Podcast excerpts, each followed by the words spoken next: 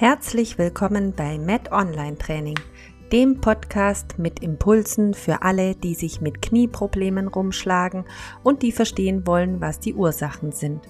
Ich bin Yvonne, Physiotherapeutin, Sportwissenschaftlerin und Laufcoach.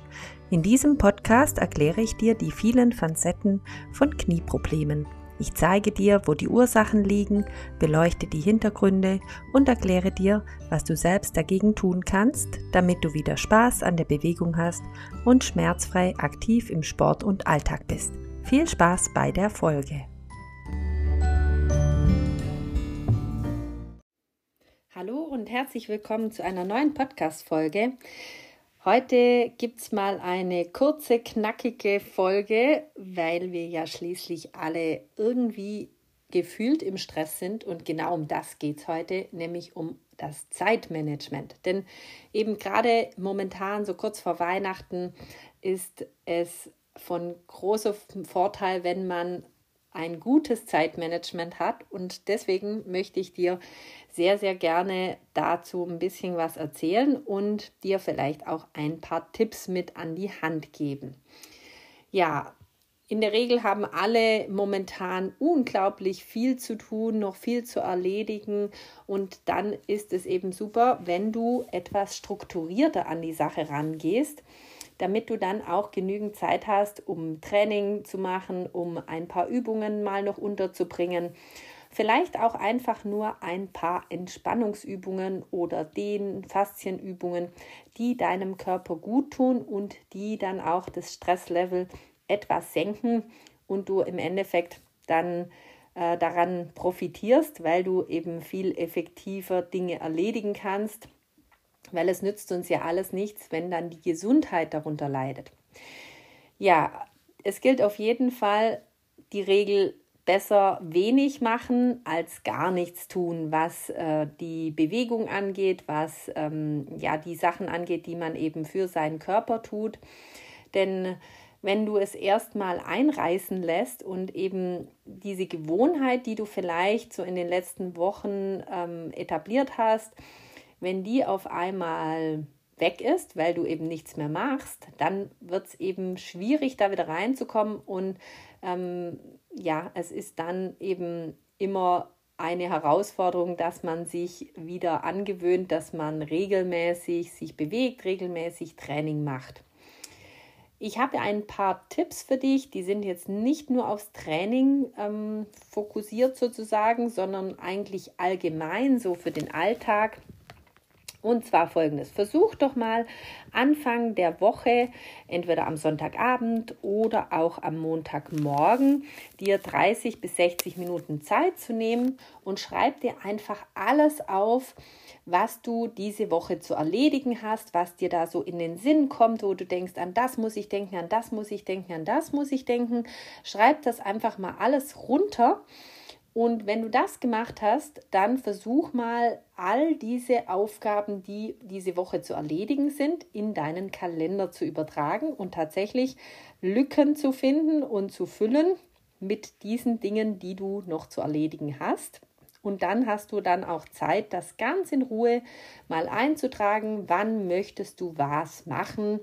Und denk immer daran, lass dir immer ein bisschen Puffer noch übrig, für eben unvorhergesehene Dinge. Manchmal kann es ja sein, Mittwochmorgen kommt auf einmal ähm, dass du noch irgendwas anderes machen müsstest, dass du irgendwas für deine Kinder erledigen sollst, dass das Auto irgendwie, keine Ahnung, kaputt gegangen ist, du zur Reparatur bringen musst und so weiter.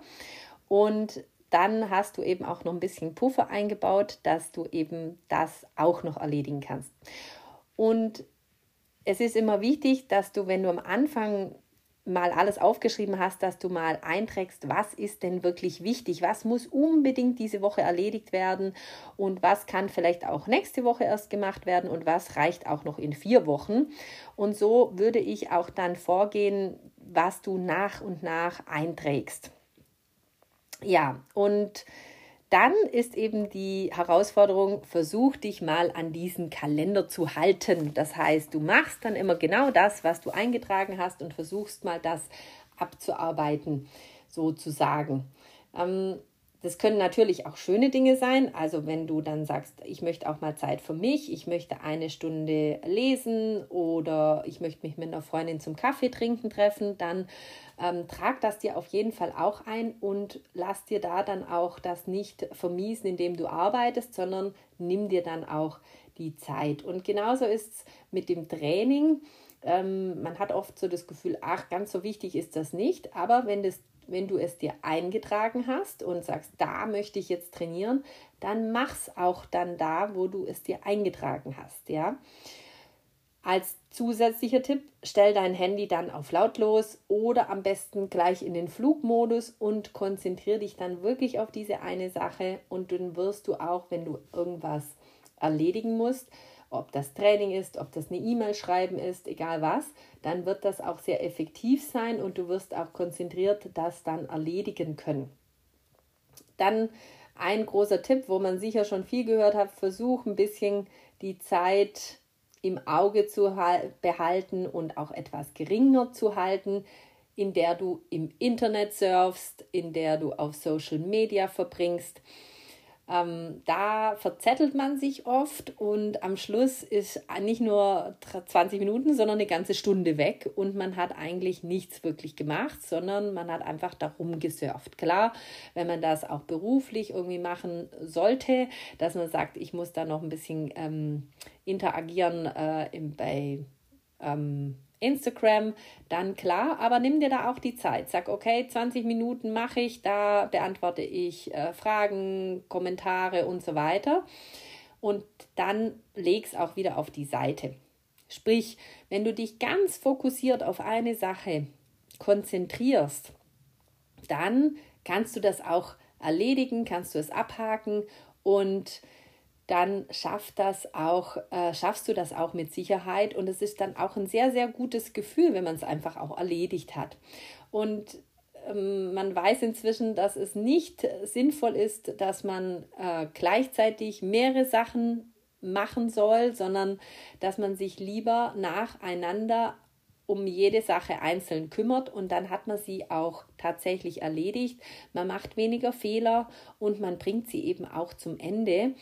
Und es steht dann nicht immer noch offen, man hat nur die halbe E-Mail geschrieben, weil zwischendurch hat man dann noch telefoniert und so weiter. Und dann muss man aber schon wieder die Tochter von der Musikschule abholen oder so.